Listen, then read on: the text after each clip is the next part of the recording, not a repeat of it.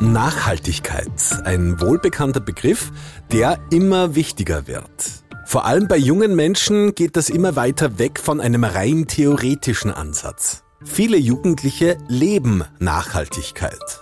Woran man das erkennt? Na, hauptsächlich an deren Mode. Achten Sie mal drauf. Man kann sehen, ob ein Shirt, eine Hose, eine Jacke, ob ein Kleidungsstück auf alt gemacht worden ist oder ob es tatsächlich alt ist. Sogenannte Vintage-Mode besteht nämlich hauptsächlich aus originalen Einzelstücken und das liegt voll im Trend. Nicht nur bei Jugendlichen. Was man früher mühselig auf Flohmärkten oder in Secondhand-Läden herausgraben musste, das bekommt man heute im wahrsten Sinn des Wortes zum Kilopreis. Meistens in Pop-up-Stores und, und das immer mehr, auch in Online-Stores. Um einen Store, bei dem beides geht, und wie sich Mode aus den 60ern, 70ern und 80ern mit der digitalen Technik der 2020er Jahre verträgt, darum geht's in dieser AK-Podcast-Folge. Meine Arbeit, meine Zukunft, mein AK-Podcast. Und damit herzlich willkommen. Welcher Shopping-Typ sind Sie? Der genussvoll stundenlang durch alle Geschäfte streif und alles mehrfach anprobiert Typ? Oder der rein raffen raus Typ?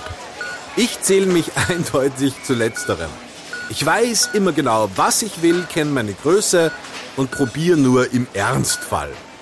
Und das so schnell wie möglich. Stundenlang durch Einkaufszentren wandern, das ist wirklich nicht meins.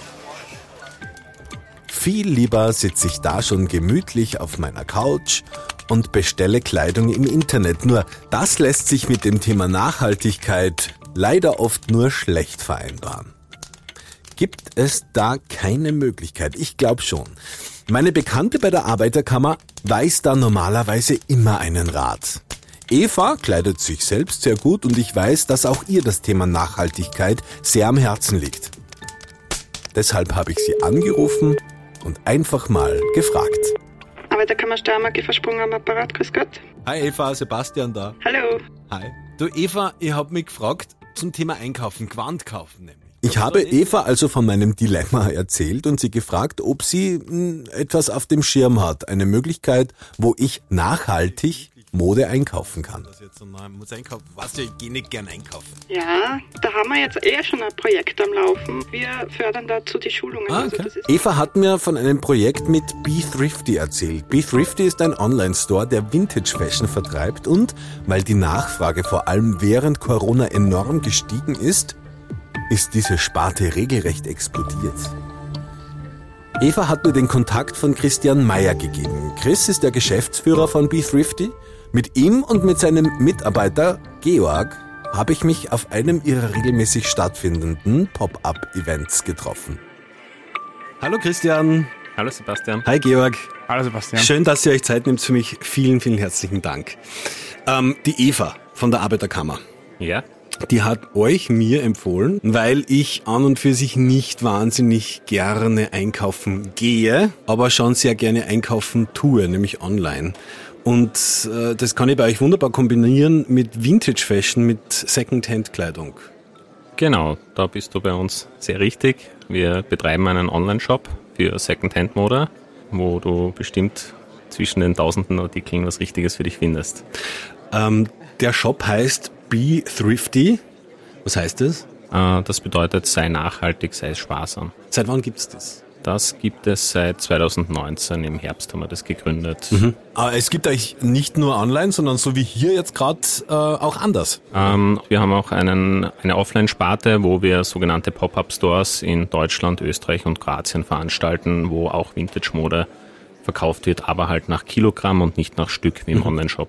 Mhm. Also ihr habt, es gibt aber kein, keinen Laden, der ursprünglich einmal so, das war das Geschäft und jetzt fangen wir an, online zu machen, sondern ihr seid direkt gleich ins Online-Geschäft rein? Wir sind zuerst eigentlich in das Event-Business, also in den Pop-Up-Store sozusagen, äh, haben wir begonnen und danach, äh, während kurz nach Firmenstart sozusagen ist ja gleich Corona gekommen, mhm. haben wir relativ radikal auf on, den Online-Shop umschwenken müssen. Mhm.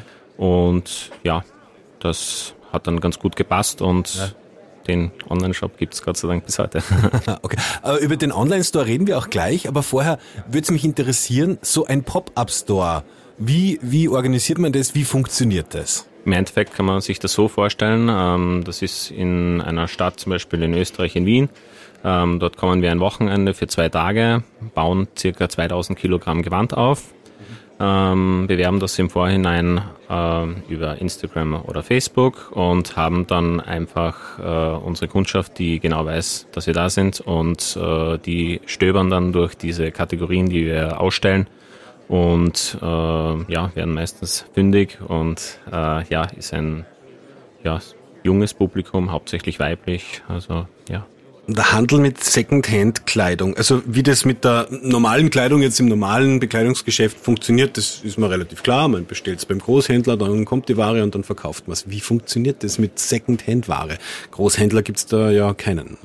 Ähm, bei Secondhand-Ware gibt es auch Großhändler, ähm, wo wir auch Ware zukaufen oder auch sogenannte Sortierwerke, die ähm, für Vintage-Mode spezialisiert sind, ähm, die für uns gezielt äh, Produkte suchen, wo wir in großen Mengen das zukaufen und okay. dann einfach auf die einzelnen Events äh, aufteilen oder halt auch auf den Online-Shop. Ah, also das läuft im Grunde wie im normalen Handel oder gibt es da bestimmte Herausforderungen, äh, speziell im Vintage- und im Secondhand-Bereich? Ähm, Secondhand-Mode, das größte Problem ist einfach, dass äh, alles Einzelteile sind. Ähm, man teilweise auch nicht weiß, wenn man verschiedene Kategorien einkauft, äh, was für Größen man kauft. Ähm, man muss auch äh, gute Kontakte zu den Händlern pflegen, äh, dass auch einfach die Qualität der Secondhand-Kleidung passt. Mhm.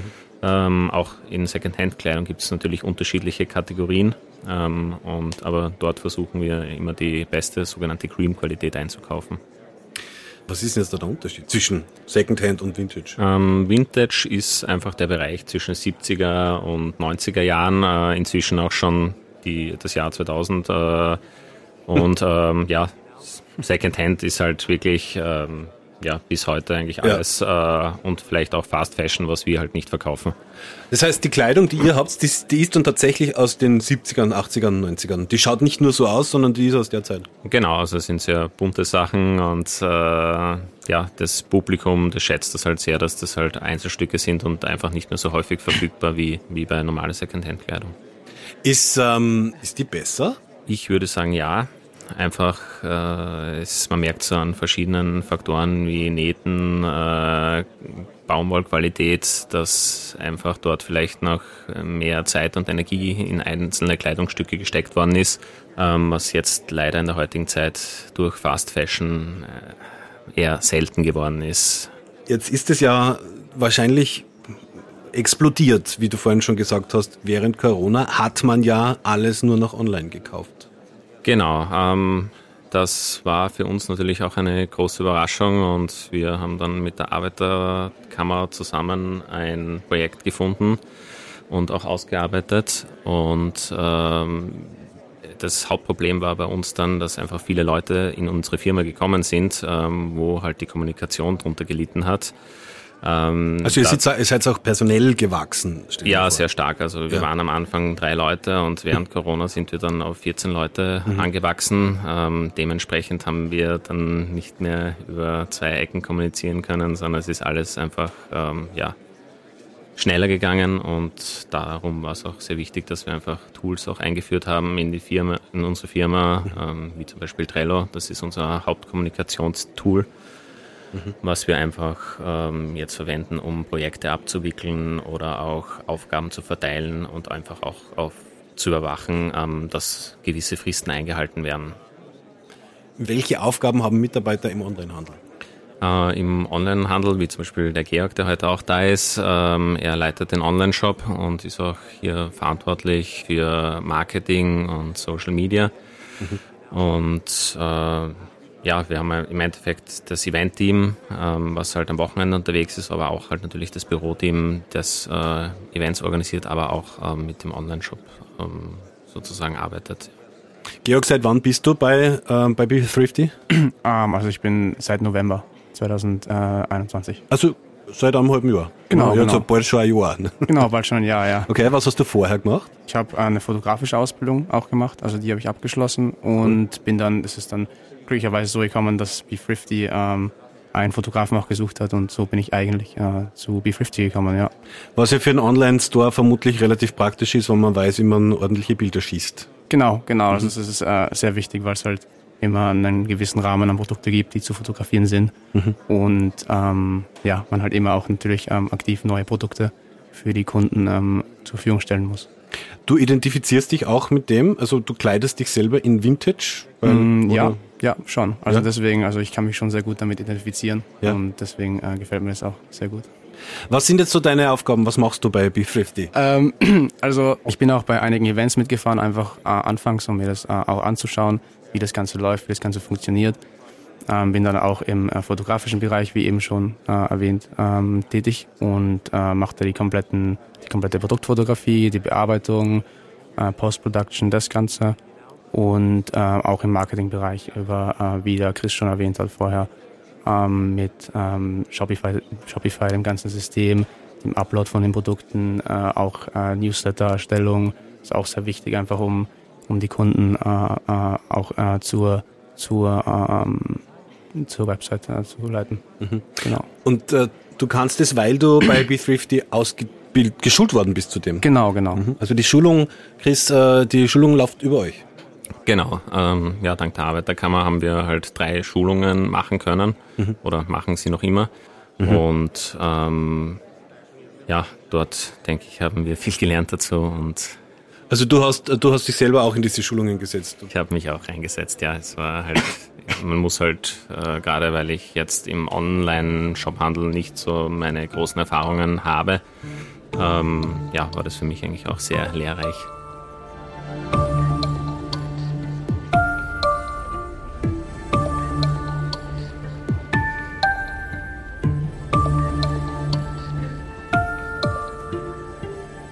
Ihr habt, gefördert von der Arbeiterkammer Steiermark, für eure Mitarbeiter drei Schulungen bekommen.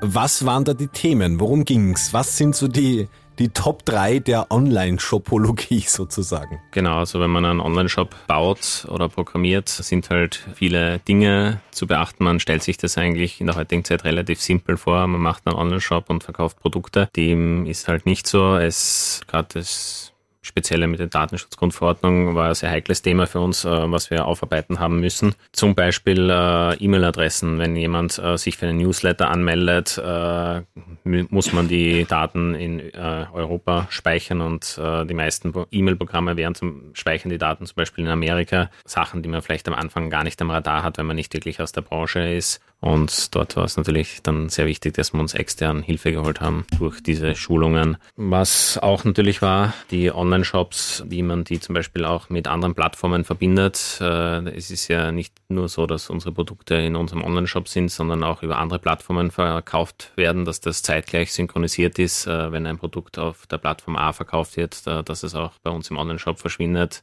Äh, Da waren einfach technische Fragen, die geklärt haben werden müssen, ähm, wie man diese anderen Plattformen verwendet und dass man das auch mit dem Bereich Social Media, Contentplanung etc. gut verbinden kann oder auch mit Uploads für den Online-Shop. Ja, es hat einfach alles in sich äh, greifen müssen, was früher halt mit wenigen Leuten äh, gut funktioniert hat, aber sobald halt äh, viele Leute dran gearbeitet haben, ja, war das relativ schnell unübersichtlich.